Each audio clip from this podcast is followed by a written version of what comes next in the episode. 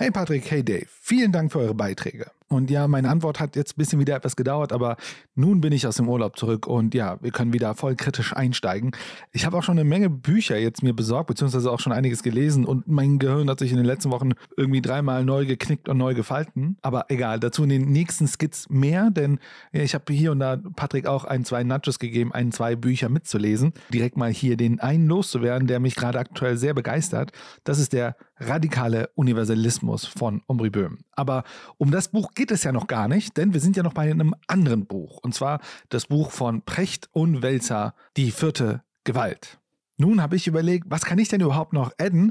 Denn insbesondere morgen, also der 13. Oktober, den Donnerstag, da haben wir unseren Livestream, wo wir den Auftritt von Harald Welzer und Richard David Precht bei Lanz anschauen, der, ich sag mal, so ein bisschen in die Hose gegangen ist und wollen ihn ein wenig analysieren, ja, warum konnte es so krass scheitern. Wir werden uns noch ein Video von Jung und Naiv angucken. Da gab es auch noch mal ein sehr spannendes Interview mit einem sehr jungen CDU-Politiker aus Hamburg, dessen Name, was soll ich sagen, CDU-Menschen, Namen fallen immer weg und so. Aber egal. Aber zurück zum Buch und worauf ich eigentlich nochmal eingehen wollte.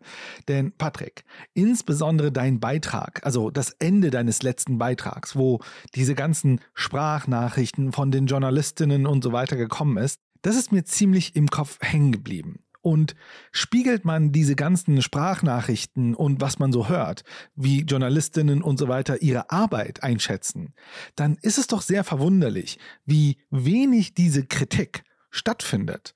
Also aktuell, und das ist jetzt wieder jetzt irgendwie ein oder zwei Wochen, ich glaube zwei Wochen her, seitdem Welzer und Precht bei Lanz waren, aber die Resonanz zu diesem Buch ist immer noch das gleiche. Es wird irgendwelche Ästhetik kritisiert, aber die Inhalte im Buch, die relevant sind, Darüber wurde noch gar nicht gesprochen. Und ich muss sagen, das ist verwunderlich. Denn wenn ich mir deine Sprachnachricht anhöre, wo man ja schon Kritik hört, dass bestimmte Bedingungen der Arbeit im Journalistengeschäft nicht so gut laufen, dann ist es doch verwunderlich, wie wenig Kritik stattfindet. Denn man könnte ja sagen, dass Teile dieser Kritik, die Precht und Welzer in ihrem Buch vorgetragen haben, zurückgeführt werden können auf die Arbeitsbedingungen, wie die JournalistInnen arbeiten. Nun hatte ich überlegt, wie ich die Ausgangsprämisse dieses Skits setze. Und auf wem referenzieren, auf den wir hier immer wieder referenzieren? Und zwar hat Luhmann in seinem Buch Die Realität der Massenmedien in dem ersten Absatz Folgendes geschrieben. Was wir über unsere Gesellschaft, ja über die Welt, in der wir leben, wissen, wissen wir durch die Massenmedien. Das gilt nicht nur für unsere Kenntnis der Gesellschaft und der Geschichte, sondern auch für unsere Kenntnis der Natur. Was wir über die Stratosphäre wissen, gleich dem, was Platon über Atlantis weiß. Man hat davon gehört. Wir können prinzipiell sagen, dass die Massenmedien ziemlich relevant sind, wie sich unsere Realitätskonstruktion vermittelt. Kopplung mit einem politischen oder einem wirtschaftlichen System kann natürlich dazu führen, dass ein System sich auf besondere Arten und Weisen ausdifferenziert. Nun muss ich noch sagen, dass diese Sprachnachrichten, die du in deinem Skit mit verbaut hattest, Patrick, von den JournalistInnen, die über die Bedingungen ihrer Arbeit gesprochen haben, mich ziemlich irritiert hatten. Naja, irgendwie denkt man sich das schon, aber es explizit zu hören, ist nochmal eine eigene Qualität. Und nachdem ich meinen Skit veröffentlicht hatte, haben wir darauf eine Sprachnachricht bekommen von einer nicht mehr aktiven freien Journalistin, die uns ein wenig berichtet, wie so die Arbeitsverhältnisse und Bedingungen im Mediensystem ausgestaltet sind. Ja, hi. Also ich glaube, dass das Hauptproblem darin liegt, dass, dass eine Twitterisierung der Berichterstattung stattfindet. Viele meiner Kolleginnen und Kollegen beobachten mit Sorge diese Entwicklung und es ist ihnen sehr wohl bewusst und sie stehen wahnsinnig unter Druck, schnell zu reagieren und vor allen Dingen schnell auch Aufmerksamkeit zu generieren und das ist eben halt die große Falle. Wir wir haben ähm, im Journalistinnenbund letztes Jahr eine Tagung zu dem Thema gemacht mit dem Titel Aufklären statt Anheizen, zum Thema auch konfliktsensitiv berichten. Es ist ein Thema, was nicht ganz so im Bewusstsein ist, wenngleich ich glaube, ähm, dass sich viele ähm, bemühen, ausgewogen und reflektiert zu berichten. Aber ich glaube, der Alltag holt die meisten doch ein. Ja, ich sehe das durchaus als große, auch demokratische Gefahr. Ich glaube aber, ich habe das Buch nicht gelesen, ich habe nur diese unsägliche Sendung gesehen. Ich glaube aber, dass, und das ist die Krux, äh, letztendlich agiert das Buch mit äh, diesem Titel auch so dann zwangsläufig nur noch eine äh, Verteidigungslinie aufgebaut wird von Seiten der Journalistinnen und Journalisten. Ja, insofern bedienen sie im Prinzip dieselben Mittel, äh, die sie kritisieren. Wahrscheinlich im Buch, vermute ich mal. Strukturelles Problem. Es ist sicherlich so, dass wünschenswert wäre, dass man mehr darüber reflektiert, was es bedeutet, permanent zu personalisieren, was es bedeutet, zu skandalisieren, äh, dass es eben halt nicht zuträglich ist, um wirklich ja äh, möglichst viele Perspektiven äh, einzufangen. Es wäre gut, äh, wenn es einfach mehr Workshops gäbe, vor allen Dingen auch für freie Mitarbeiterinnen und Mitarbeiter, in denen sie noch einmal für mehr über ihre eigene Arbeit reflektieren könnten. Also die Ammann sagte ja in äh, bei Lanz, ähm, ja, das wäre ja alles bekannt, man hätte ja jede Menge Workshops, ja, aber wer darf sie besuchen und wer hat auch die Zeit dazu? Das ist eben ein Element und ähm, was sonst noch die Strukturen anbetrifft, da kann ich momentan nicht so viel zu sagen, denn ich bin momentan nicht so aktiv drin im Geschäft. Müsste man noch mal äh, nachdenken über die Strukturen. Marginal ist das Problem nicht. Ich sehe da auch wirklich eine zunehmende Gefährdung weil wir äh, wirklich abgleiten, nur in Polarisierung und ja, Emotionalisierung vor allen Dingen. Und ähm, das ist gefährlich. Wenn wir diese Beschreibung nehmen und auch nochmal daran denken, was du bei deinem Skit, Patrick, von den Sprachnachrichten mit veröffentlicht hast, dann würde ich gerne erstmal ein paar Prämissen ziehen. Precht und Welzer sprechen nicht über individuelle Journalistinnen und Journalisten, sondern sie reden über ein System. Es geht nicht darum, dass sie Individuen verunglimpfen wollen, sondern es geht darum zu zeigen, wie ein System funktionieren kann, dass bestimmte Sachen passiert, auch wenn die Individuen das nicht wollen.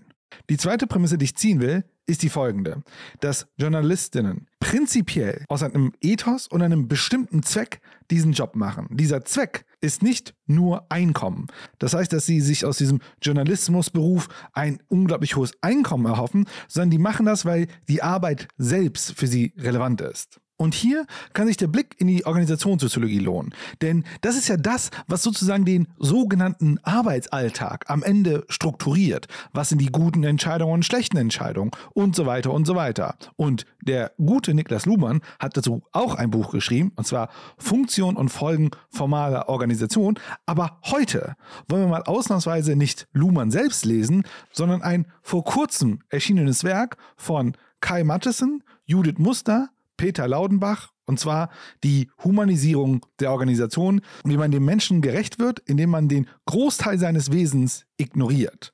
Das Buch ist im Grunde eine Übersetzung von Luhmanns Funktion und Folgen formaler Organisation und ich möchte hier nur mal die Einleitung zu dem Buch vorlesen, wie Organisationen funktionieren. Die Kommunistische Partei Chinas, Kindergärten, Automobilhersteller, Amnesty International, die Universität Bielefeld, das Rüstungsunternehmen Heckler Koch, Staatstheater und psychiatrische Anstalten haben mindestens eine Gemeinsamkeit. Es handelt sich um Organisationen. Das unterscheidet sie von Familien, Partys, Gottesdiensten, der Bevölkerung Kaliforniens, Urlaubsflirts, Therapiesitzungen oder Demonstrationen. Im Gegensatz zu Partys, Ehen oder Therapiesitzungen haben Organisationen keine Verwendung für den ganzen Menschen. Mit ihren Gefühlen, Anerkennungsbedürfnissen und Launen würden Menschen die Organisation heillos überfordern. Organisationen benötigen Organisationsmitglieder, keine Menschen. Und umgekehrt, je weniger ein Unternehmen seine Mitarbeiterinnen und Mitarbeiter als ganze Menschen adressiert, desto besser für die Mitarbeiter. Als Mensch wie als Mitarbeiter. Die Unterscheidung zwischen dem Mitglied der Organisation und dem ganzen Menschen entlastet beide Seiten, die Organisation und ihre Mitglieder von Überanspruchung, Rollenkonflikten, Grenzverletzungen. Ein weiteres Missverständnis macht das Dasein in Unternehmen, Universitäten, NGOs und anderen Organisationen unnötig schwer. Es ist die Annahme, Kern und Kernproblem einer Organisation seien die Menschen, die in ihr arbeiten. Diese Unterstellung macht Mitarbeiterinnen und Mitarbeiter anfällig für die Personalisierung von Organisationsproblemen und anderen Grenzüberschreitungen.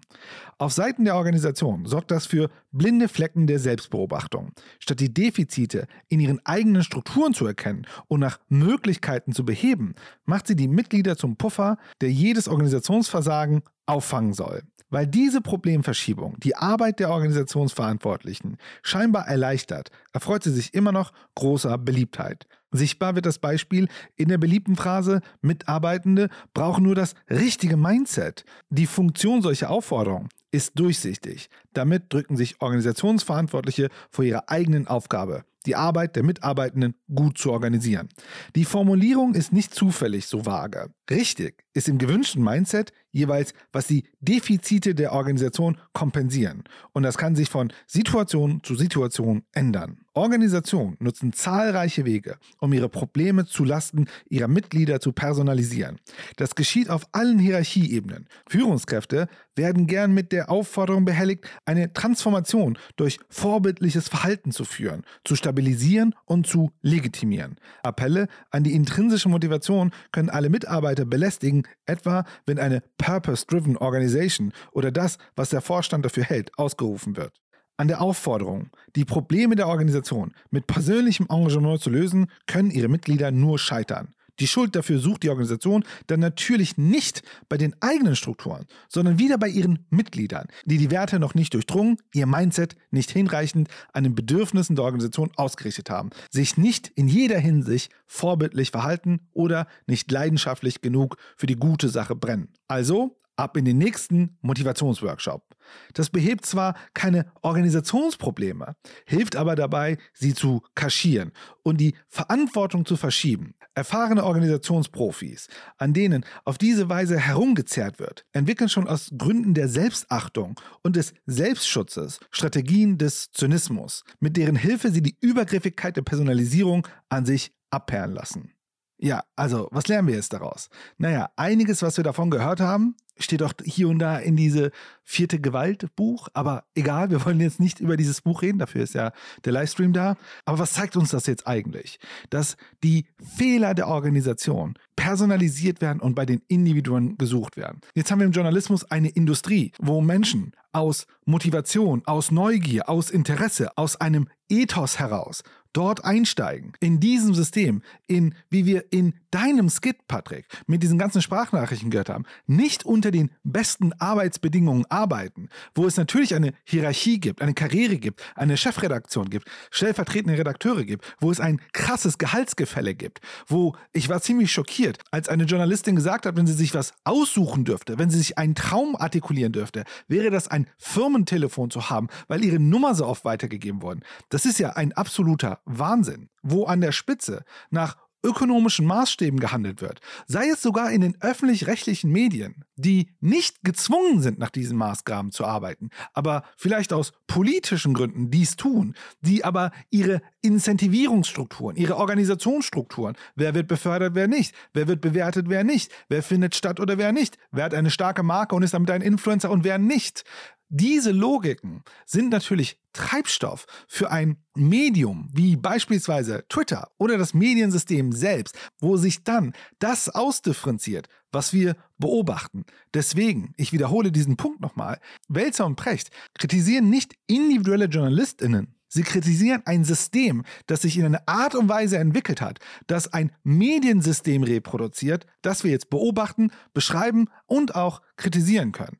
Und wir können nicht davon abweichen, die organisationssoziologischen Strukturen, Mechanismen, sozioideologischen und sogenannten technokratischen Kontrollen, die bestimmtes Verhalten erzeugen sollen oder nicht, dass dieses System nicht danach gedacht ist, dass JournalistInnen gute Arbeit machen im Sinne der Gesellschaft oder nicht, sondern dass es profitabel und messbar ist. Könnte das anders aussehen? Ja, natürlich kann das anders aussehen. Man kann natürlich Unternehmen deutlich demokratischer denken. Führungslogiken, Incentivierungslogiken, Bezahllogiken und so weiter anders denken, Qualitätsmechanismen anders sich überlegen. Aber das bedingt, dass der Zweck dieser Organisation, und zwar egal ob öffentlich oder nicht, denn ihre Bedeutung für unsere Gesellschaft ist zu wichtig, als dass man sagt, man überlässt das nur dem Markt.